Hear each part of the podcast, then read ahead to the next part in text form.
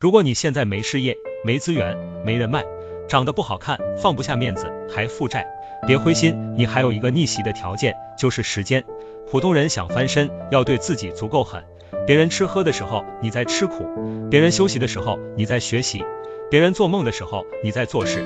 至于吃什么苦，学习哪些知识，应该怎么做，如果找不到方向，请看清楚。我是机器人，输入文字，自动生成配音和数字虚拟主播。当今时代，不管是什么行业，从事什么工作，求生存谋发展，要结合互联网。其中一个选择是你正在看的自媒体。不少人明白，有的已经努力过，可是谈何容易？先点个赞，往下就会看到希望。随着科技的日新月异，人工智能已经逐渐应用到方方面面。很多人都知道自媒体可以达成很多目的，普通人在家就能开展，主要投入时间，有试错的空间。失败还能重来，坚持就会有收获。无论是创业、营销，还是业余增加收入，均可以实现轻资产运作。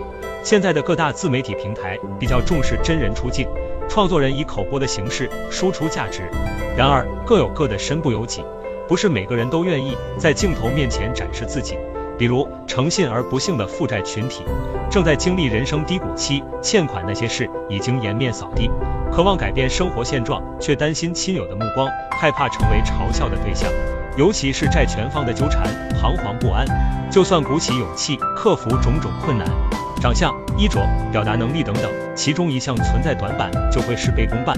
再看看我，比起一般的真人出镜主播，毫不逊色。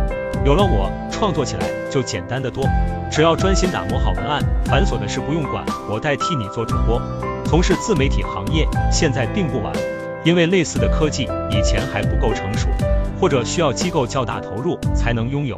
随着人工智能的发展和普及，从今年开始才具备应用的条件，为没有团队的个人打开了一扇窗，不用投入也能使用。对于不需要虚拟主播的创作人，有了其他科技的辅助，会有更多的选择。也许通过一个小工具就能有所突破。授人以鱼不如授人以渔，欢迎加入我们，互相勉励，集思广益。一起跟随科技的步伐，拥抱人人都是自媒体，加油吧，平凡的你！